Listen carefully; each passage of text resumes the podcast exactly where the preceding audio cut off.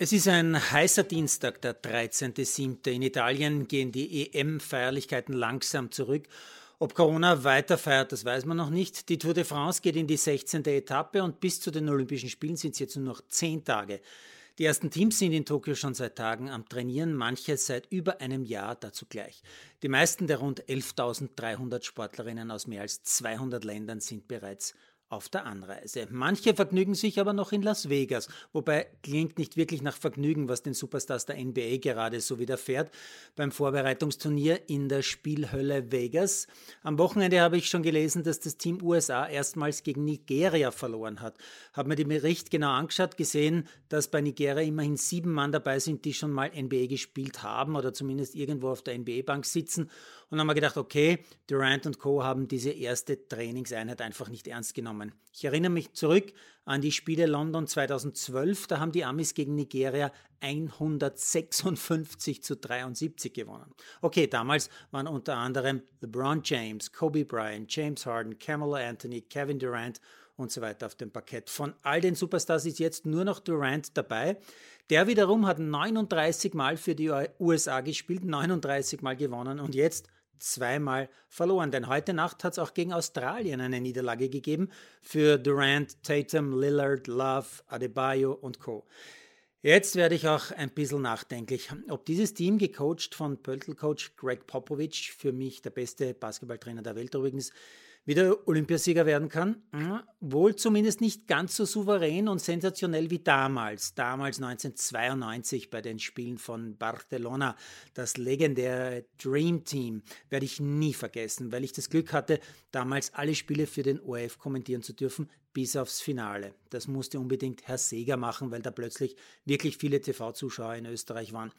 Die große Show des Dream Teams, die hatte sich bis zum Finale herumgesprochen und schon die Pressetermine in großen Konferenzsälen, die waren damals wirklich unvergleichlich. ein Spektakel sondergleichen. Jeder der mehr als, schätze mal, 300 Reporter wollte zumindest ein kurzes Interview von Magic Johnson, Patrick Ewing, Larry Bird, Michael Jordan, Scottie Pippen und so weiter.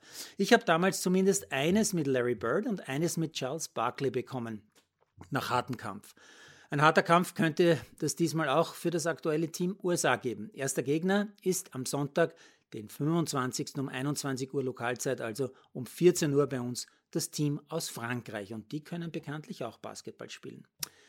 Jetzt zu Sportlern, die quasi Lichtjahre von Siegen entfernt sind, trotzdem schon irgendwie gewonnen haben. Gestern habe ich zufällig im Weltspiegel, einer Sendung in der ARD, eine Story über vier Sportler aus dem Südsudan gesehen. Die vier Leichtathleten sind schon im Frühjahr 2020 nach Tokio gereist, nicht nur weil sie damals von der Verschiebung wahrscheinlich nichts gewusst haben oder das nicht gleich erkannt haben, sondern vor allem, weil im Südsudan schlimmster Bürgerkrieg herrscht und Hungersnot und sie in der japanischen Stadt Maebashi als Flüchtlinge freundlich willkommen worden sind.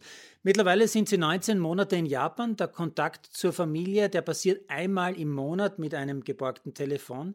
Die größte Umstellung, sagen sie, war das regelmäßige Essen. Noch dazu gleich dreimal am Tag. Das war im Südsudan, dem jüngsten Staat mit zehn Jahren und zugleich einem der ärmsten Länder der Welt, undenkbar. Jetzt trainieren sie auch noch täglich und lernen Japanisch. Und irgendwo ist neben dem Traum von Olympia vor allem der Traum da, vielleicht doch wieder einmal in die Heimat zurückgehen zu können, ohne Todesangst haben zu müssen.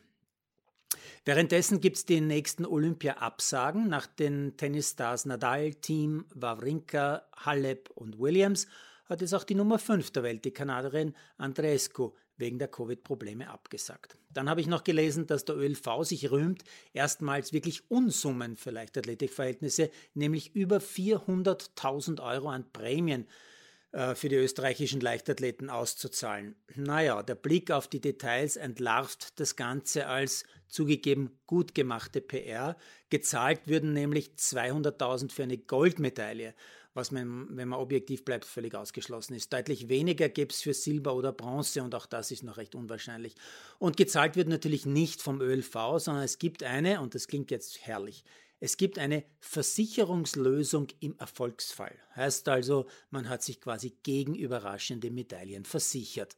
Also nur Gewinner irgendwie oder auch nicht. Und jetzt noch Tour de France. Heute die 16. von 21 Etappen aus Andorra zurück über drei Bergwertungen nach Saint-Gandin, ganz im Süden Frankreichs am Fuße der Pyrenäen, mit einem Österreicher, der wieder einmal sowas wie Sportgeschichte schreibt. Patrick Konrad. Genau 36,4 Kilometer vor dem Ziel auf dem Weg hinauf zu einer letzten Bergwertung attackiert Konrad aus einer Dreier-Spitzengruppe, die sich aus einer weiteren Gruppe schon herausgeschält hat, nach zwei Kilometern hat er schon 50 Sekunden Vorsprung, ganz allein da oben unterwegs. Und ganz oben dann auf der Kuppe noch 25 Sekunden, wird wieder eng. Dann eine brutale Abfahrt bei Regen, ganz schmale Straße, am Rand so kleine alte Steinmauern als Begrenzung. Hier ist in den 90er Jahren einmal ein Italiener, damals noch ohne Helm, tödlich gestürzt. 20 Kilometer vor dem Ziel hat Konrad 40 Sekunden Vorsprung, ist noch enger. 13 Kilometer vor dem Ende ist es wieder eine Minute. Dann noch eine letzte Steigung. Oben angekommen sind es jetzt noch genau 6,9 Kilometer und 55 Sekunden Vorsprung. Und es reicht. Patrick Konrad gewinnt ernsthaft seine erste ganz, ganz große Etappe. Ist erst der dritte Österreicher überhaupt, der das bei der Tour de France schafft. Der letzte war übrigens, und das macht wieder nachdenklich, Georg Totschnig 2005, dem man allerdings, ohne es beweisen zu können, nach Ende seiner Karriere Doping vorgeworfen hat. Ja, das soll es geben im Radsport.